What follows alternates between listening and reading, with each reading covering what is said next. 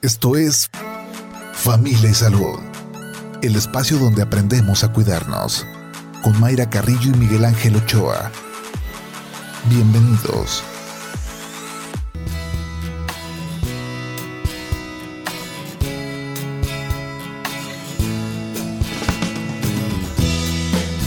Hola, ¿qué tal? ¿Cómo están? Muy buenos días. Bienvenidos a Familia y Salud. Lunes, buen inicio de semana para todos.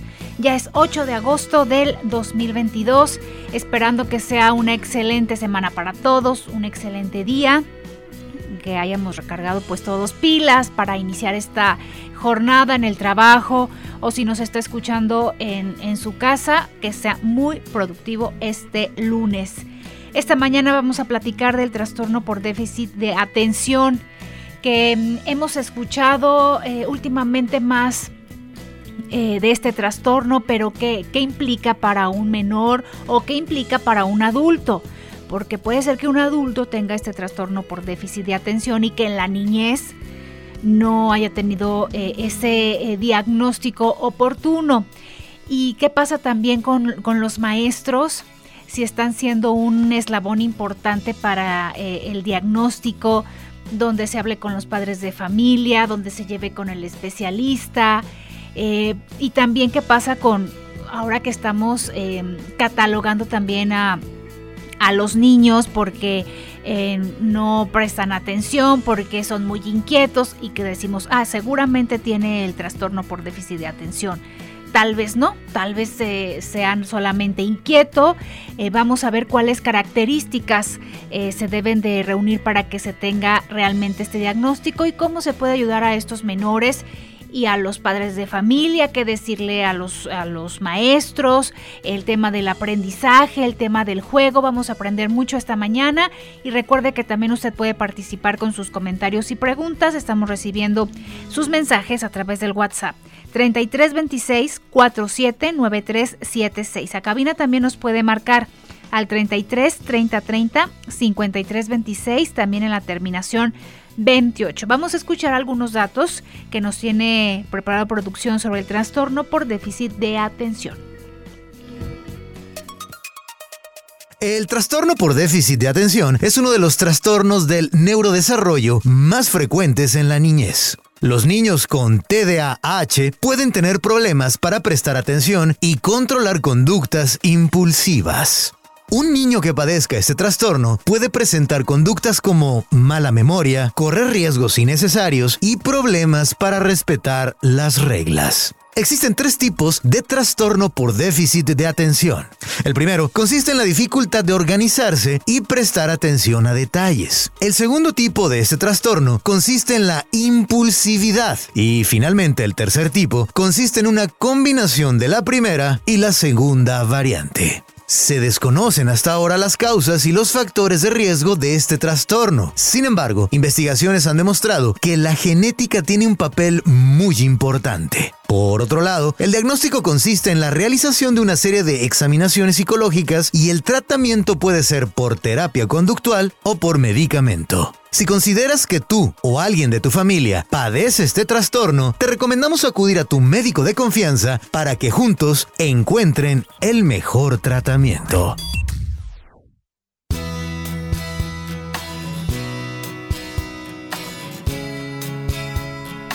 Gracias a Juan Pablo Balcells y así es, es eh, esta parte muy importante, tener el diagnóstico temprano, oportuno y saber qué hacer saber qué hacer en, la familia y en el tema educativo con los profesores, con los amigos. Para platicarnos de este tema, se encuentra con nosotros el doctor Mauricio Leija, el es psiquiatra, quien usted ya conoce y que nos explica a detalle y muy bien estos temas. ¿Cómo está, doctor? Muy buenos días, bienvenido. ¿qué tal, Mayra? Buenos días. Gracias, por, no, gracias a usted por acompañarnos. Y creo que últimamente escuchamos más, ¿no? Del trastorno por déficit de atención. Pero ¿qué pasó en su momento con nuestros papás, con nuestros abuelos, con las anteriores generaciones, se diagnosticaba, no se diagnosticaba, tenían en la mente este, este concepto o no? Mm, yo pienso que en las generaciones anteriores no era tan frecuente que tuvieran en mente que los problemas de conducta de los niños podían tener un trasfondo médico. Eso a pesar de que la investigación en el trastorno por déficit de atención con hiperactividad inició oficialmente hace más de un siglo. La primera publicación en una revista científica aparece en 1902. Es decir, ya tenemos 120 años de que aparece el primer reporte médico eh, por un pediatra, el doctor George Frederick Steele. En la revista Lancet publica el primer artículo sobre el TDAH y desde entonces se ha, se ha estado haciendo investigación tanto para afinar los criterios clínicos para el diagnóstico como para brindar un tratamiento que sea eficaz. Sin embargo, a la par de la investigación médica y del conocimiento científico que se tiene sobre el trastorno, algo ha sucedido que no ha llegado la información a la gente, incluso al mismo sector médico. Entonces siempre hay una tendencia eh, muy fuerte a considerar que es la educación o el, tipo de crianza lo que está relacionado con la conducta de los niños. Y no negamos que esto tenga una relación muy estrecha, claro que sí, pero no siempre sucede así. Muchas veces un niño que se porta mal eh, está evidenciando que hay un problema en el autocontrol y eso tiene que ver con funciones que realiza su cerebro.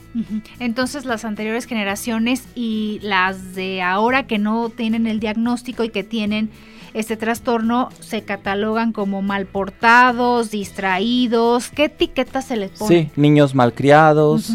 Eh, de hecho, ah, todavía escuchamos el término de burro o simplemente se considera que el niño tiene pocas habilidades para el estudio.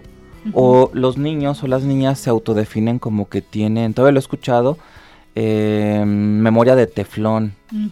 Y entonces eh, se crea una narrativa, tanto por el propio paciente como por la familia o los maestros, que pues finalmente evidencia que ese niño así es y ya, y no se busca atención médica. Sin embargo, eh, pues lo que buscamos los especialistas es que ese tipo de problemas, aunque sean muy cotidianos y parezca que no tienen que ver con el quehacer médico, pues sí sean objeto de evaluación y tratamiento. Y que ahorita decimos de los niños, pero ¿qué pasa con los adultos? O sea, no es de que, ah, de niño tienes y de adulto ya no tienes este trastorno. Igual puede un adulto ahorita tenerlo y no estar diagnosticado y sería importante que tenga este diagnóstico? Sí, sí, de hecho es eh, un problema bastante ignorado. El TDAH del adulto es casi como otra rama del conocimiento psiquiátrico porque los síntomas del TDAH se van a expresar dependiendo de la edad.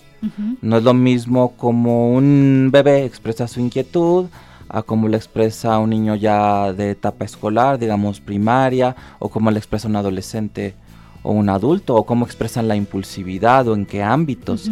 Desafortunadamente, los criterios diagnósticos han sido estudiados más en población de niños, varones, en edad escolar. Entonces los criterios están como más afinados para el contexto que vive un niño en ese periodo.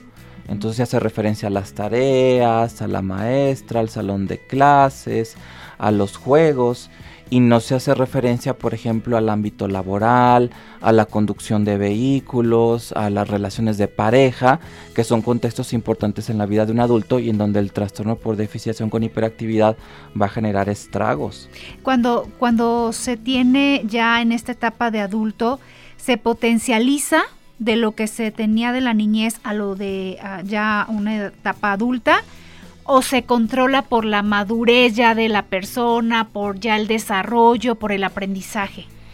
Mira, depende de la gravedad del TDAH, porque como en cualquier problema de salud, eh, muchas veces la gravedad o la intensidad de los síntomas nos va a dar el pronóstico de qué va a pasar con eso a largo plazo. En el caso de niños con un TDAH grave, es decir, muy sintomáticos, muy afectados en su funcionamiento. Si no reciben atención, sí podríamos considerar que ese adulto va a seguir fallando o teniendo serios problemas por el resto de su vida.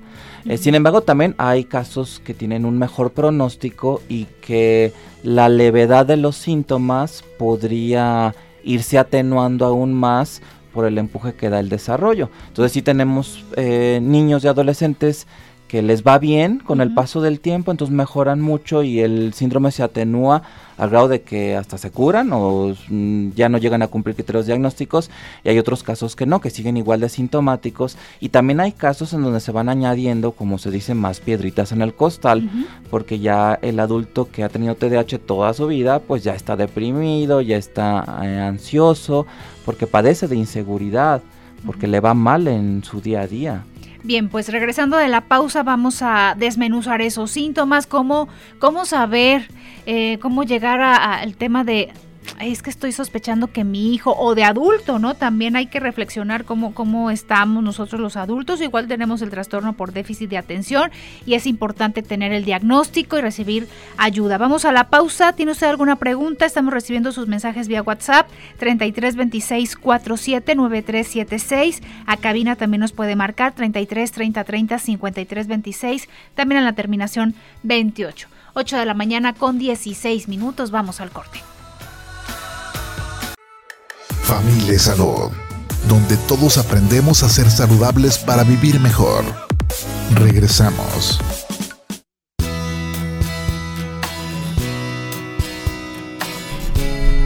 Ya estamos de regreso aquí en Familia y Salud a través de Jalisco Radio, platicando esta mañana sobre el trastorno por déficit de atención.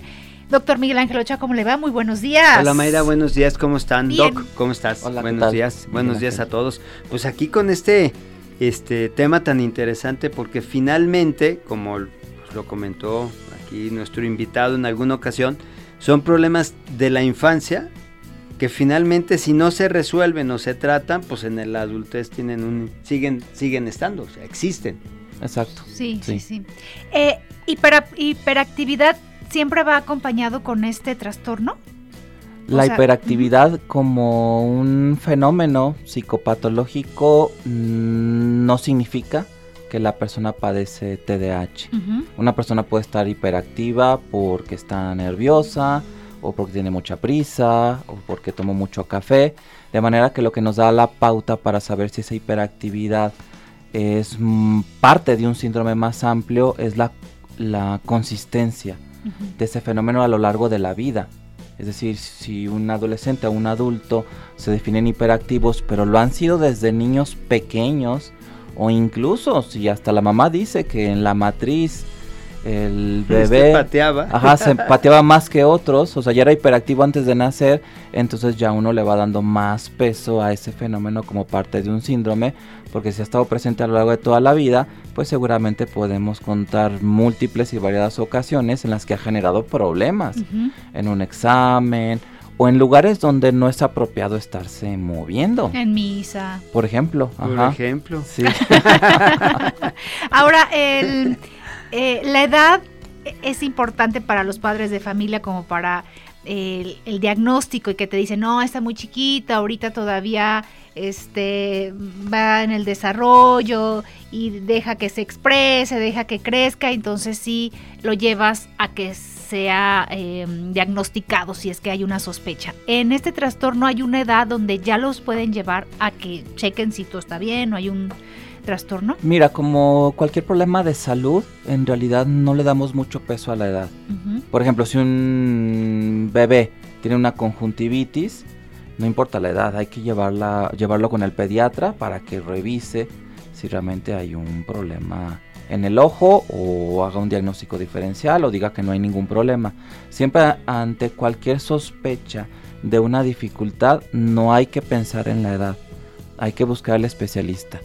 Claro, niños muy pequeños sí representan un mayor reto para el médico en el proceso de hacer el diagnóstico, pero eso ya es problema del médico. Eso ya es cosa de él y él tiene que ir afinando sus habilidades clínicas para poder diagnosticar el TDAH en niños muy pequeños. Eh, pero no debe ser eso un tema que frene a los papás o diga no vámonos a, a esperar vámonos a esperar porque generalmente eh, en el caso de este tipo de problemas considerados del neurodesarrollo entre más pronto se inicie un tratamiento mejora el pronóstico y la calidad de vida de ese niño porque los niños con TDAH son niños que tienen más problemas en su día a día. Ay, estaba yo pensando. No, ¿sabes qué pasa? Que es que finalmente Bueno, yo le decía, ¿no? O sea, tienen que sobrevivir, ¿no? Sí. O sea, van sobreviviendo al, eh, y acomodándose. Algunos, otros no, otros yo creo que se, este, les es más complicado, ¿no? Fíjate, es muy interesante porque así como, por ejemplo, si una persona tiene un problema en un riñón y ese riñón no está trabajando bien, el otro empieza a chambear de más, por así decirlo, ¿no? Entonces lo mismo pasa con el cerebro. Muchos eh, expertos en desarrollo cerebral creen que es mejor considerar al cerebro no como un órgano, sino como un conjunto de órganos que se van compensando cuando uno está fallando o cuando uno está en déficit. De manera que el niño, el adolescente y el adulto va a potenciar algunas capacidades para compensar el déficit o la falla. Y por eso es que no es raro ver una dualidad muy interesante en niños con TDAH que por un lado sí tienen muchos problemas, son considerados niños con eh, dificultades en la conducta, distraídos, pero eh, resulta que son niños muy inteligentes y que los maestros los reconocen, que son niños muy creativos, que son niños que tienen liderazgo, este, que les va muy bien en algunas actividades artísticas, entonces esa parte, médicamente hablando, se hipertrofia, por así decirlo, crece más para compensar la falla. Entonces podemos también eh, evidenciar lo que el niño ha desarrollado como una manera de alimentar su autoestima. Pero no sería eso tampoco una justificación para no dar un tratamiento a las fallas que está teniendo. Claro, ahora esto tiene que ver con la plasticidad neuronal, ¿no? También. Sí. O sea, este efecto que se han visto, por ejemplo, en personas que sufren, un, o niños que sufren un infarto en un área de su cerebro y este, o la otra parte compensa y trabaja haciendo esas funciones, ¿no? Sí, eh, por eso es que creo que eh, la conceptualización que se le ha dado recientemente al TDAH, más que como un trastorno de inicio en la infancia, como un trastorno del neurodesarrollo, nos permite tener una mirada más positiva sobre esta condición porque sabemos que puede ser como la estatura. Un niño puede ser muy chaparrito y todos están muy preocupados y después da el estirón y es un gigantón de dos metros. Entonces puede haber casos de niños con TDAH que el desarrollo cerebral juega a su favor y que finalmente son adultos destacados, productivos, que aportan valor a su comunidad. Sí, ahora, ¿qué pasa, Doc, cuando si, o sea, qué es lo que te dice si se pasó o no se pasó de esa actividad, porque también es cierto que, bueno, el, digamos, desde el punto de vista del desarrollo, si lo vemos en los animales, el, cachorro, pues anda haciendo destrozos, ¿no? Ajá. O sea, ¿hasta dónde es, eh, no puede caer ese, eh, ese diagnóstico o sobrediagnóstico en detener y encasillar a, un, al, al, ser humano en, en, una conducta, ¿no? O sea, este Sí, sí me explico, como del otro, del otro lado, ¿no? Sí. Eh, se ha visto que la categoría TDAH es estable en la mayoría de las culturas, al grado que se considera que prácticamente en la mayoría de los países la prevalencia es del 5%, de manera que no está muy, mm, muy atenuada o exacerbada por factores culturales, porque sabemos que hay familias en donde se tolera más la inquietud de un niño y hay familias más militarizadas, por así decirlo, que si el niño pestañea ya está mal, ¿no?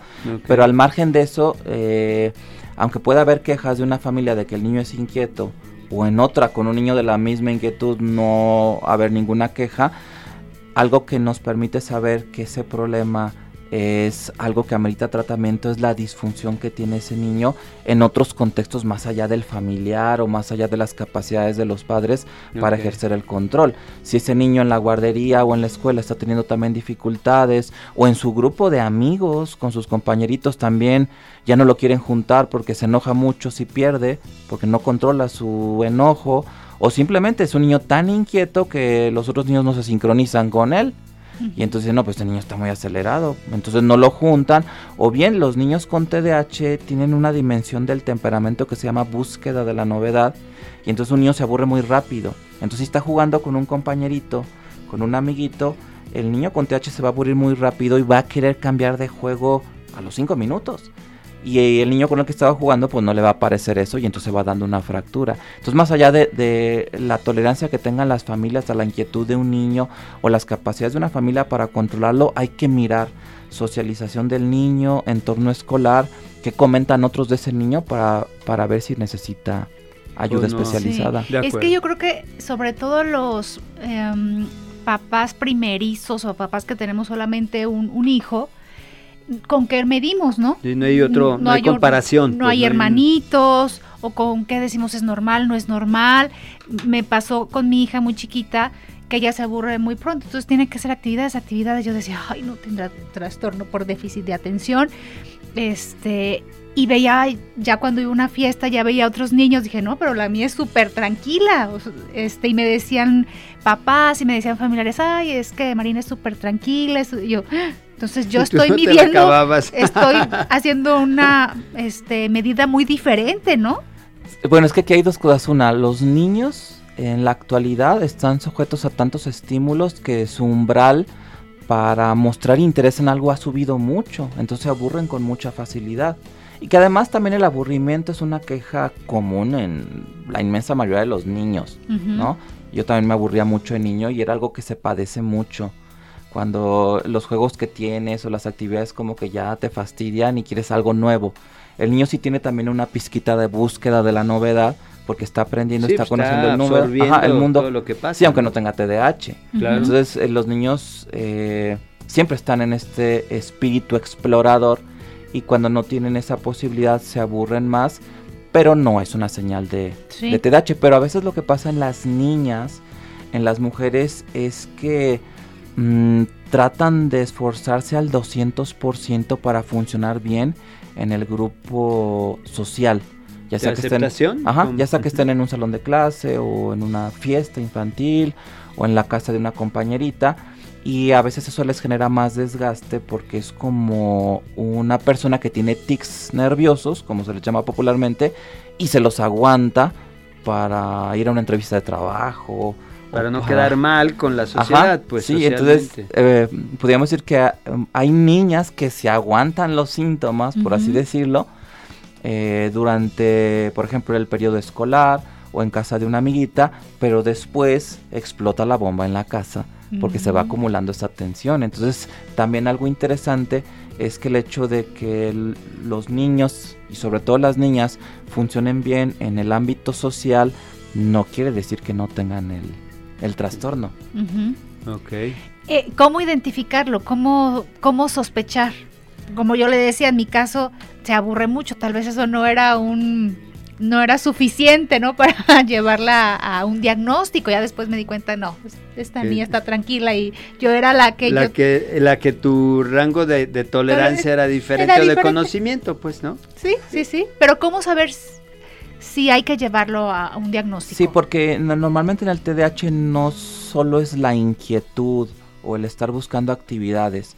Los niños con TDAH también padecen lo que se conoce como disregulación emocional. Es decir, así como tienen fallas para controlar su conducta y su nivel de actividad, también suelen tener fallas para controlar sus estados emocionales. Entonces son niños que se enojan más, que lloran más, que hasta se les puede considerar como se dice comúnmente de mecha corta. O berrinchudos. Exacto, ajá. Y que a veces así son desde niños. Eh, y que tienen otras características donde se muestra que son inflexibles, les cuestan trabajo los cambios, cuando se modifica una rutina o hay una situación inesperada, se frustran con mucha facilidad, a veces son muy piquis o muy melindrosos para comer, no les gusta la textura o el color o los sabores de ciertos alimentos, o si un alimento se mezcla con otro en el mismo plato, ya no se lo quieren comer. Entonces uno de repente empieza a ver cositas que llaman la atención y que no están presentes en otros niños y eso viene a, mm, a darle más peso a la sospecha de los padres como para que vayan a buscar ayuda especializada. y, eso es importante del tema educativo del aprendizaje. Pueden tener entonces muy buenas calificaciones Ajá. Y porque lo otro lo asociamos, ¿no? Ah, es que tiene bajo rendimiento, no, este, las calificaciones no son las que yo esperaba, ah, de tener. Entonces sí tiene broncas, pero si está bien en la escuela no tiene broncas. No tiene broncas. Exacto, hay niños muy inteligentes. De hecho hay niños que hasta inventan sus propios procedimientos en matemáticas para resolver una operación y eso nos muestra cómo su mente tiene otros algoritmos pero que resuelven problemas aunque sea por otras vías. Y si tienen maestros flexibles, un maestro puede decir, pues no sé cómo lo hiciste, pero llegaste al resultado y palomita.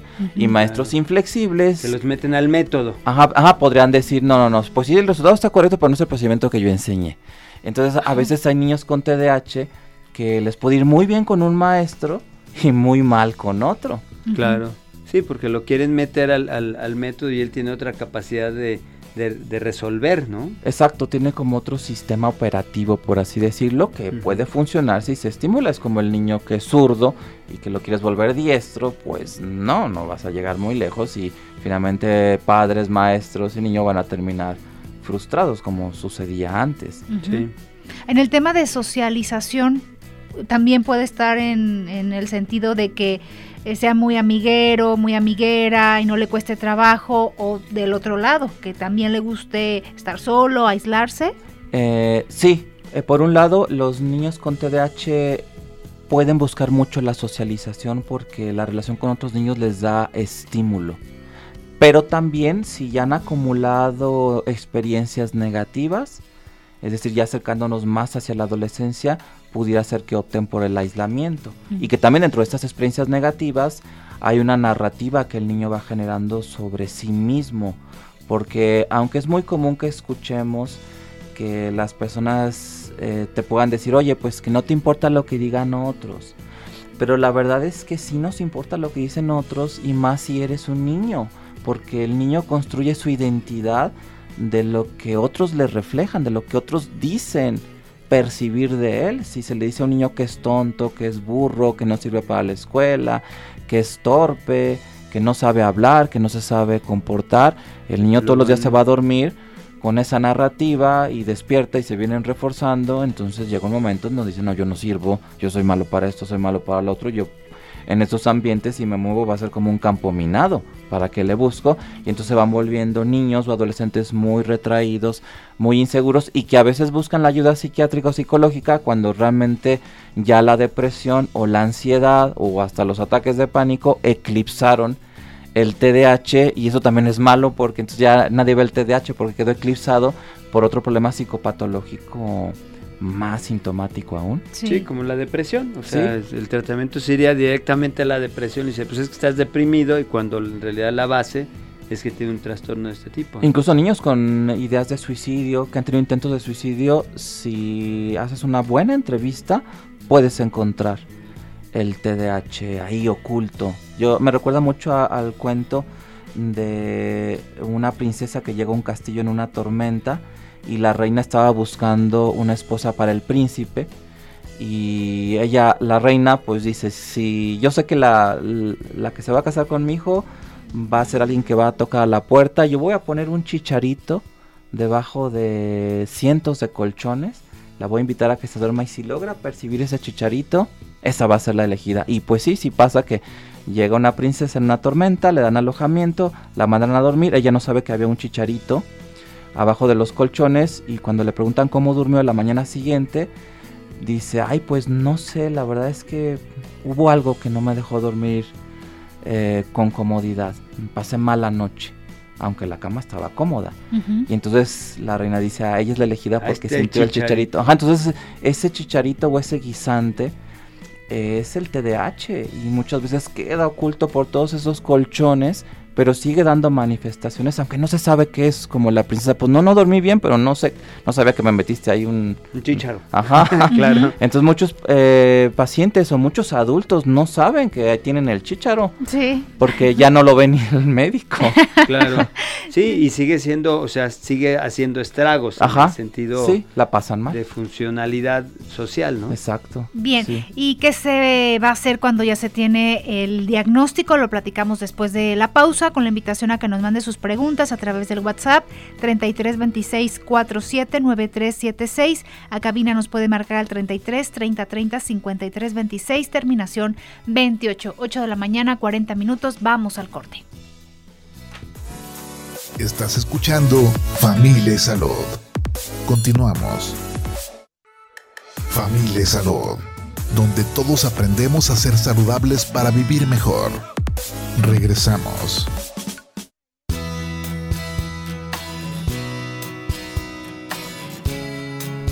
8 de la mañana 43 minutos, seguimos aquí en Familia y Salud a través de Jalisco Radio. Recuerde que también nos puede seguir en redes sociales, Facebook y Twitter, arroba Jalisco Radio. También escucharnos en www.jaliscoradio.com.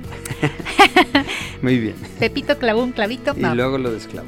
Muy bien, vámonos con los mensajes. Buenos días. Las conductas hiperactivas, niños y niñas que siempre están jugando y que solo se concentran en lo que les interesa, siempre tienen ese trastorno o también puede ser solo que sean niños inquietos. Eh, bueno, en realidad, en realidad todos nos interesamos en, en lo que nos gusta, en lo que nos atrae, en lo que nos da adrenalina cosas que nos apasionan y entonces en los niños vemos ese fenómeno, sobre todo si tienen acceso a dispositivos electrónicos que son muy estimulantes por las luces, el movimiento, las imágenes.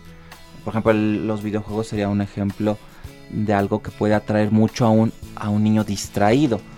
Eh, aquí hay que evaluar si el niño puede concentrarse o enfocarse en actividades que sean aburridas para él.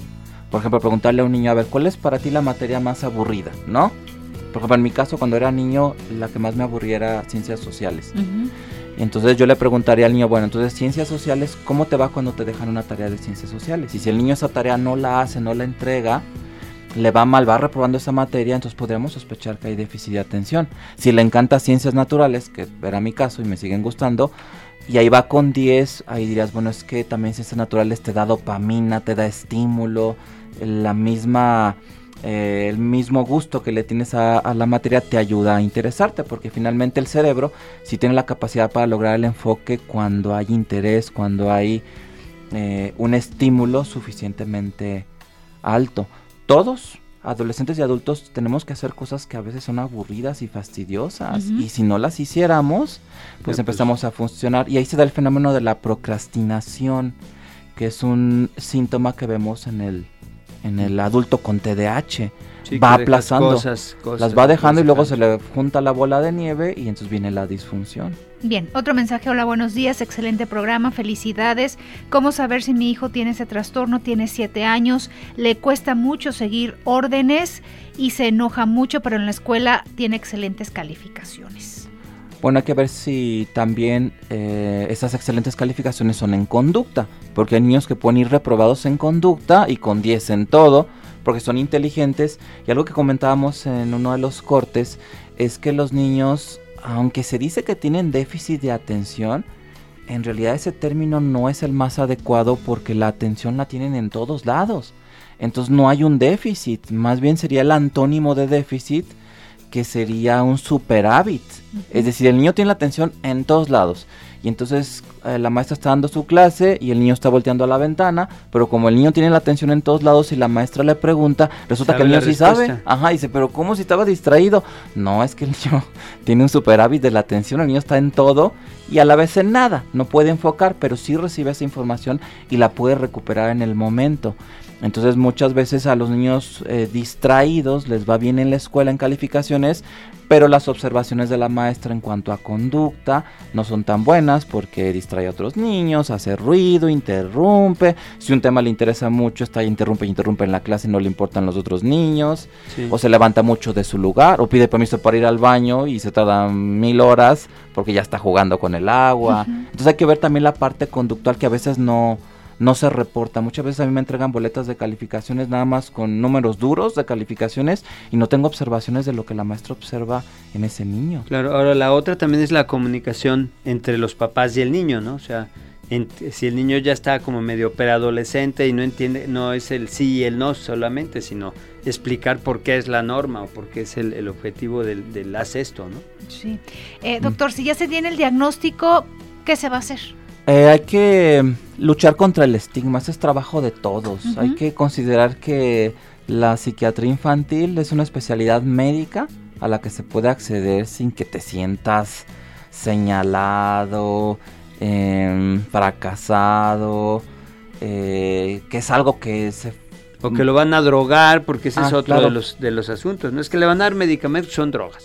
Ajá, cuando esos mismos medicamentos los usan los neurólogos pediatras, los usan médicos especialistas en rehabilitación, los usan médicos familiares. En realidad, eh, los que estamos en el campo de la medicina sabemos que pues los medicamentos no están clasificados de que ah, estos solamente los puede utilizar el, el psiquiatra. Eh, hay que confiar en los médicos. El médico va a prescribir un medicamento aprobado que se haya utilizado en niños y eh, si los papás sienten que ese doctor no les dio confianza o no se sintieron cómodos con las explicaciones, no pasa nada, hay que pedir una segunda opinión. Es un derecho de los pacientes, tanto en el ámbito público como privado. Entonces pide una segunda opinión, porque a veces dicen, no, es que fuimos con el psiquiatra y no nos gustó. Y ya, a ver, no, pues pide una segunda opinión, es un derecho de la criatura. Claro. A ver qué dice otro doctor. Sí, vamos con otro mensaje. Una radioescucha nos comenta que su hijo, ya adulto, tiene problemas por, con el alcohol y a la hora de buscar ayuda psicológica salió que tiene ese trastorno pero que nunca fue tratado de niño, acudió al alcohol. El psicólogo comentaba que es muy común que los adultos no diagnosticados caigan en este vicio. Actualmente su hijo está en terapia para trabajar este problema. ¿Hay alguna manera de que de adulto se pueda corregir este trastorno por déficit de atención? Y en cuanto al alcohol, lo mejor es que el paciente deje de tomar o una vez controlado el trastorno se elimina el problema con el alcohol. Bueno, se deben seguir los, protocolos para tratar el consumo de alcohol, ¿no? No lo vas a suspender de golpe si el paciente puede desarrollar un síndrome de abstinencia y eh, sería una iatrogenia, sería una mala práctica médica. Eh, o bien controlarlo en un ambiente eh, dedicado a ese tipo de dificultades. Pero como comentábamos en el anterior segmento, en el caso de personas que consumen sustancias, también el TDAH viene a ser como el chicharito debajo de los colchones y que muchas veces lo que lleva a los chicos a consumir es lo que llamábamos la búsqueda de la novedad. Así, ay, yo quiero ver qué se siente, acabo que no me pasa nada, porque también son muy malos para eh, ver las consecuencias a futuro. Ah, yo quiero probar, a mí me gustan las experiencias, no me voy a enganchar, ¿no? Cuando otra persona con TH dice, no, yo ni pruebo eso, no va a ser que me enganche, ¿para qué quieres, no? Entonces el, el adolescente con TH es más arriesgado y eso ya lo pone en riesgo de consumir sustancias, pero algunos también usan las sustancias para equilibrar sus emociones, para sentirse mejor porque ya están deprimidos o muy ansiosos o ya hay un desajuste emocional y usan las sustancias para equilibrarse y obviamente eso a la larga pues les, perjudica. Sí, pero los eh, centros que piden atención a personas que consumen sustancias, están llenos de pacientes con TDAH que no están diagnosticados y esa condición se quiere se tiene que tratar si se quiere mejorar el pronóstico sobre el consumo de sustancias. Bien, también preguntan, ¿es necesario utilizar medicamentos para tratar este trastorno o es posible tratarlo solo con terapia? Depende de la gravedad del problema. Eh, hay algunos eh, mm, manifestaciones de TDAH leves que se pueden manejar sin fármacos pero otras sí requieren tratamiento para que la persona se pueda enfocar, pueda controlar sus emociones, sus impulsos, su hiperactividad. Sí, y hacer la vida más ligera para la familia, ¿no? Yo, yo pensaría que son niños muy regañados. Sí. ¿No? Que diario están con los papás este, llamándoles la atención, este sí incluso todavía son niños hacen, los otros no hacen nada exacto no incluso niños golpeados todavía sí el maltrato infantil todavía sigue siendo un problema y muchos niños maltratados son niños con TDAH porque esos niños requieren más paciencia de los papás y entonces si tienes papás impacientes que a lo mejor también tienen TDAH porque son impulsivos, no toleran la frustración, no hacen buena combinación papá con TDAH y niño con TDAH. Ahí hay riesgo de violencia. Y si hay otros hijos, pues seguramente lo están comparando, ¿no? Es que mira, el otro sí te porta bien, él es tranquilo y tú bla, bla, bla, bla, bla. Que desgaste el día con día. Pues para todos. Para todos, sí. Porque finalmente esa violencia, pues es como una gotita de una piedrita que cae en el agua y se hace se va haciendo, hacen olas, ¿no? Exacto. Y a todos les pegan, a los hermanos, al, todo el aspecto este, familiar y social, ¿no? Sí, y un niño, una niña que sufren violencia, eh, después ya no la detectan tanto en una relación de pareja, no entran en foquitos rojos cuando hay violencia en el noviazgo. También muchos casos de violencia en el noviazgo, hay que ver quién tiene TDAH y quién sufrió de violencia porque sus papás eran muy impacientes.